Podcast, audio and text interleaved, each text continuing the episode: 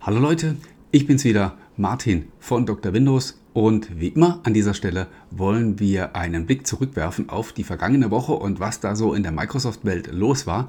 Und das war eine ganze Menge. Ähm, da gab es ganz viele Neuigkeiten in der letzten Woche. So viele, dass ich sie jetzt an dieser Stelle gar nicht alle unterbringen kann. Aber genau aus dem Grund sollt ihr ja immer alle fleißig Dr. Windows lesen, damit euch auch keine spannende Information entgeht. Ja, wir sprechen kurz über ähm, das neue Outlook, da, zu dem es Anfang der Woche neue Informationen gab. Äh, wir müssen natürlich reden über die aktuellen Geschäftszahlen von Microsoft, die einmal mehr alle Rekorde gebrochen haben. Äh, wir sprechen ein bisschen über Windows 11. Da hat Microsoft auch so ein bisschen Party gefeiert ähm, diese Woche. Und äh, ganz zum Schluss ähm, habe ich dann noch interessante Neuigkeiten zum Surface Laptop Studio. Und äh, dann fangen wir an. Ganz zu Anfang der Woche ähm, gab es nicht nur Android 11 endlich für das Surface Duo, sondern es gab auch Neuigkeiten zum, ja, zur Zukunft von Outlook. Äh, wer das eventuell verfolgt hat, es gab letzte, letztes Jahr mal Gerüchte ähm, um ein neues Projekt bei Microsoft One Outlook nennt sich das, ähm, das zum Ziel hat, äh, ja, Outlook auf allen Plattformen auf eine einheitliche Basis zu stellen. Äh, wer da so ein bisschen die Geschichte kennt, der weiß, die mobilen Versionen von Outlook, die waren eigentlich gar keine Eigenentwicklungen von Microsoft, sondern die stammen von Accompli, ein Unternehmen, das man vor einigen Jahren gekauft hat. Damals eine sehr populäre E-Mail-App, die dann ähm, ja ein Rebranding bekommen hat, seitdem Outlook heißt und immer wieder überarbeitet wurde, aber eben ja in ihrer DNA sozusagen immer noch diese alte Accompli-App ist. Und äh, ja, da soll es was Neues geben. Dann gibt es natürlich einen neuen Client für Windows, der auch ähm, ja, Windows 10 unter Windows 10 und Windows 11 die Mail-App ersetzen soll. Und ähm, einen neuen richtigen Desktop-Client wird es auch geben, aber der wird nicht so bald ähm, ja, das gute alte Outlook für Windows ablösen. Ähm, das waren alles die Gerüchte vom letzten Jahr, die dann so ein bisschen in Vergessenheit geraten sind, weil man eben nichts mehr gehört hat. Und jetzt wurde das Anfang dieser Woche wieder aufgewärmt von Mary Jo Foley, die äh, ja so ein bisschen ihre Kontakte abgeklopft hat, was denn mit One Outlook so vor sich geht. Und dabei hat sie erfahren, dass ähm, das Ganze tatsächlich alles schon im letzten Jahr hätte passieren sollen, aber mh, hm, ja, nicht so richtig vorwärts kam. Aber das ist ja kein neues Thema ähm, seit, seit Corona am Wüten ist. Äh, ja, wird ja eigentlich so gut wie nichts pünktlich fertig. Und äh, ja, Terminpläne sind eigentlich immer nur dazu da, um wieder verschoben zu werden. Äh, das ist auch bei Outlook eben passiert. Man hört aber, dass es jetzt im Frühjahr dann die große Ankündigung geben soll und äh, dass dann so nach und nach ähm, ja, die neuen Versionen zuerst in eine Vorschau gehen und dann vielleicht im Herbst sogar äh, dann produktiv verteilt werden. Hm, das Ganze wird, auch das ist wenig überraschend, wenn man die Entwicklung der letzten Monate und Jahre beobachtet, im Wesentlichen auf der Web-Version von Outlook basieren. Äh, das kommt, wie gesagt, nicht überraschend und ist äh, ja bei einem, bei, einem, äh, bei einem Programm, das so sehr natürlich auf Online-Funktionalitäten aufbaut, sicherlich auch kein Fehler. Ähm, muss man dann mal sehen, wie es dann mit Performance und so weiter aussieht. Äh, warten wir es an der Stelle einfach ab, bis es soweit ist. Ähm, wie gesagt, im Laufe des Frühjahrs soll Microsoft hierzu noch eine Ankündigung machen und im Herbst kommen dann die neuen Versionen so nach und nach auf den Markt. Ab dem Sommer soll es dann auch schon die entsprechenden Vorabversionen geben. Gut, da gehen wir zum nächsten Thema weiter und sprechen über die aktuellen Geschäftszahlen von Microsoft, die einmal mehr rekordverdächtig gewesen sind, beziehungsweise nicht nur rekordverdächtig, es war ein neuer Rekord, nämlich Microsoft hat erstmals mehr als 50 Milliarden Dollar in einem Quartal eingenommen, 51,7 Milliarden waren es dann ganz genau, die man eingenommen hat und 18,8 Milliarden davon verbucht man als Gewinn. Muss man immer mal wieder so ein bisschen durchschnaufen, was das so für Zahlen sind. Wenn wir nochmal an die Top News der letzten Woche denken, Übernahme von Activision für knapp 70 Milliarden Dollar ist die geplant.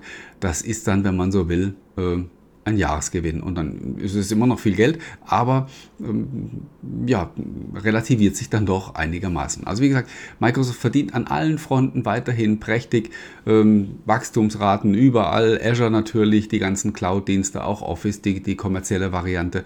Überall gehen die Zahlen steil nach oben, aber auch im Consumer-Bereich hat man wieder Erfolge vermeldet. 56 Millionen Abonnenten hat man jetzt für Microsoft 365. Äh, man sagt an der Stelle zwar nicht, wie viele davon ähm, ein Probeabo haben und wie viele tatsächlich bezahlen, aber diese Zahl geht auch äh, kontinuierlich nach oben und hat so auch im letzten Jahr äh, enorm zugelegt. Also auch da ist man anscheinend jetzt wirklich auf einem Erfolgskurs angekommen. Der Surface-Bereich hat um 8% zugelegt. Das ist jetzt nicht so furchtbar überraschend, denn wir hatten, also wir reden ja über das ähm, vierte Kalenderquartal von 2021, Weihnachtsgeschäft und die neuen Surface-Geräte auf dem Markt. Äh, da musste ja logischerweise eine Belebung stattfinden und wahrscheinlich wäre da noch viel mehr drin gewesen, wenn nicht Microsoft wie alle anderen Hersteller auch von der Chip-Krise betroffen wäre und gar nicht so viele Geräte ausliefern kann, wie sie eigentlich verkaufen könnten ist eben ein Problem, mit dem alle noch leben müssen. Auch die Xbox-Services haben uns um 10% zugelegt. Wie gesagt, überall äh, hat man äh, grüne Werte ausgewiesen. Ähm, 25% mehr Umsatz hat man sogar, sogar gemacht mit äh, Windows, also mit den Windows OEM-Lizenzen. Und das hat Microsoft dazu veranlasst, dann einen Tag später nochmal ja, so ein bisschen die Partytröte rauszuholen und äh, ja mal so ein bisschen zu feiern, wie sich Windows 11 bislang entwickelt hat. Laut Microsoft ähm, laufen jetzt 1,4 Mil äh, Milliarden Geräte weltweit mit Windows 10 oder Windows 11. Äh, wie viel davon auf Windows 11 entfällt, haben sie uns leider nicht verraten. Das ist eigentlich immer so ein Zeichen dafür, dass die Zahl nicht so gut ist, wie sie sie, wie sie, wie sie, sie eigentlich äh, sie gerne hätten. Aber ähm, man hat gleichzeitig auch dazu gesagt, Windows 11 wird doppelt so schnell angenommen wie seinerzeit Windows 10. Ähm, das sagen uns auch andere Statistiken, wie zum Beispiel von AdDuplex, die sind zwar auch inoffiziell, aber da kann man auch einen gewissen Trend rauslesen. Ähm, das könnte sogar stimmen. Äh, was vor allen Dingen vor dem Hintergrund bemerkenswert ist, äh, wer sich noch zurückerinnert, wie aggressiv Microsoft damals bei Windows 10 vorging, wie dieser Get Windows 10 App, ähm, die ja wirklich die Leute genervt hat und gegängelt hat, umzusteigen. Das macht man ja jetzt überhaupt nicht bei Windows 11 und trotzdem ist anscheinend ähm, die Adaption gut. Es freut uns natürlich für Microsoft angeblich verbringen die Leute auch, auch, auch in diesem Post, muss ich äh, dazu sagen, ohne jetzt ähm, wie soll ich sagen, ohne die jetzt alle runterzubeten, äh, will ich da nicht alle Rosinen äh, rauspicken, die Microsoft da äh, von sich gegeben hat. Aber eine Zahl, die sie genannt haben, waren, 40 äh, Prozent verbringen die Leute mehr Zeit mit Windows 11 als mit Windows 10. Jetzt könnte mancher Ketzer sagen, ja klar, man findet sich nicht mehr zurecht, dauert alles länger.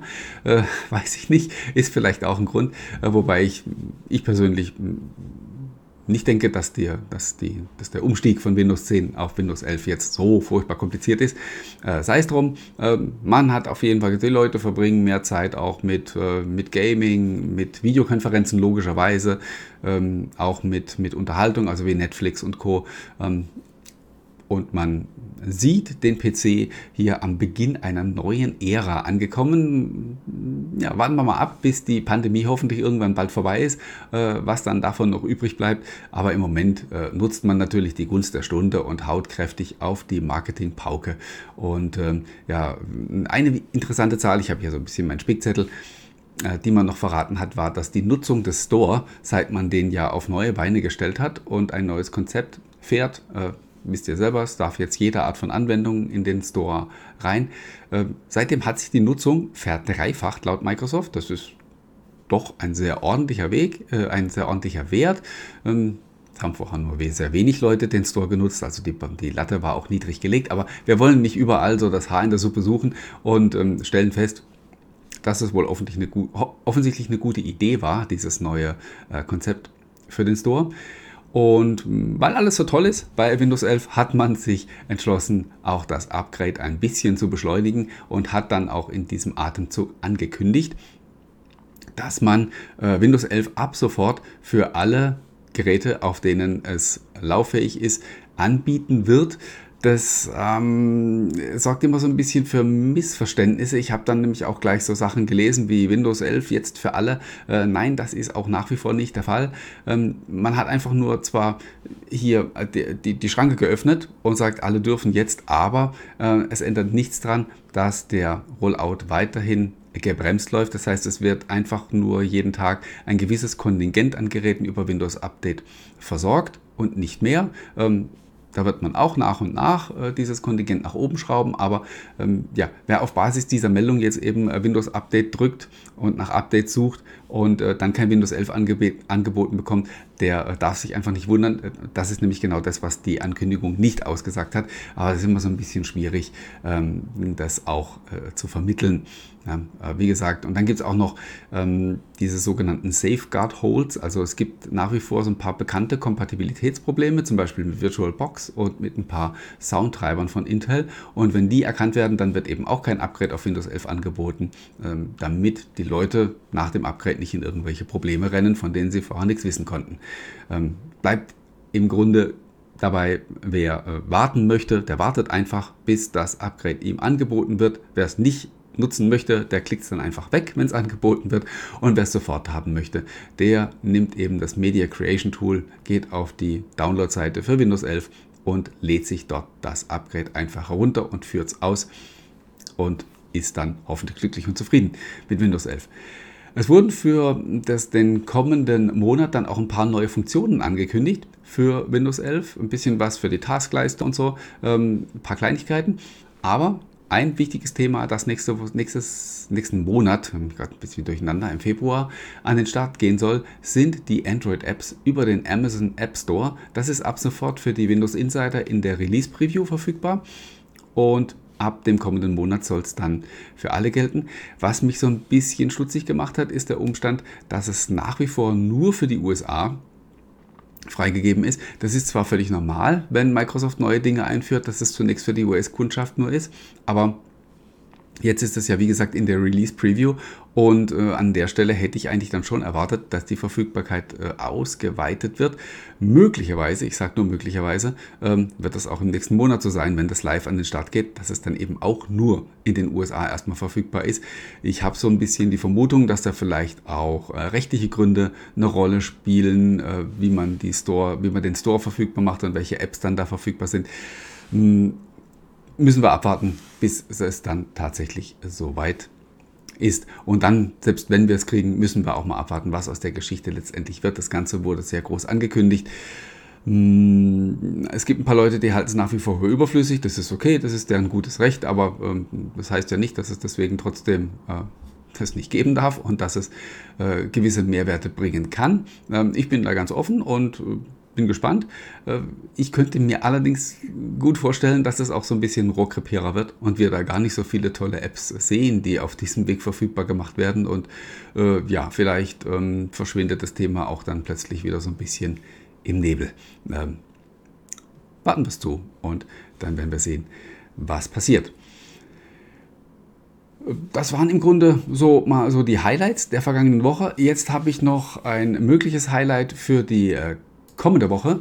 Ähm, jetzt hoffe ich natürlich, es ist jetzt gerade Samstagnachmittag, während ich dieses Video aufzeichne, dass mir A, niemand zuvorgekommen ist, bis das Video dann am Sonntag online geht und B, dass das, was ich euch gleich erzähle, auch tatsächlich stimmt, nämlich, dass das Surface Laptop Studio ab dem 22. Februar äh, offiziell in Deutschland verfügbar ist. Äh, die Ansage war ja, es soll Anfang 2022 auf den Markt kommen in Deutschland. Ähm, das würde also passen.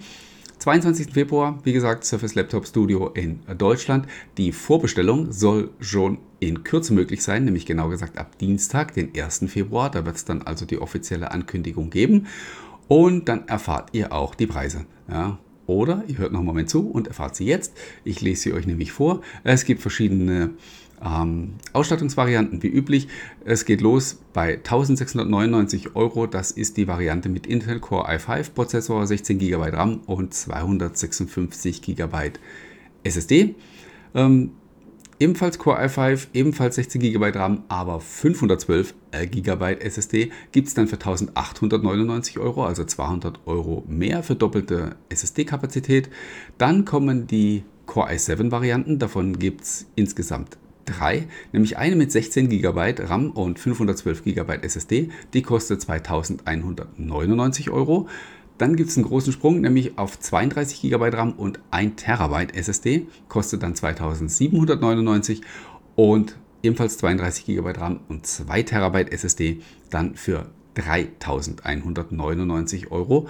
Ähm, Unterschiede gibt es noch bei der Grafikkartenausstattung. Die i5-Modelle, i5, i5, kommen mit Intel Iris Xe Grafik und die i7-Modelle haben eine Nvidia GeForce RTX 3050 Ti beziehungsweise in der Business-Variante ist dann eine Nvidia RTX A2000 drin. Wie gesagt, vorbestellt werden kann das Ganze dann ab dem 1. Februar und ähm, so wie ich gehört habe, wird es eine Vorbestelleraktion geben in der Form, dass man für einen Cent den Surface Slim Pen 2 mit dazu bestellen kann. Also quasi gratis. Wie gesagt, ich hoffe, die Informationen stimmen. Sie sind aus sehr zuverlässiger Quelle. Also von daher, wenn das nicht noch äh, in letzter Minute geändert wird, dann wird das so passieren, wie ich es euch gerade erzählt habe. Und äh, ja, dann schauen wir einfach am nächsten Sonntag, ähm, ob es dann tatsächlich so eingetreten ist. Ich wünsche euch einmal mehr eine tolle Woche. Bleibt mir bitte gesund, passt auf euch auf, äh, bleibt uns gewogen, schaut regelmäßig bei Dr. Windows vorbei und wir hören und sehen uns dann spätestens in der nächsten Woche an dieser Stelle wieder. Bis dahin, macht's gut.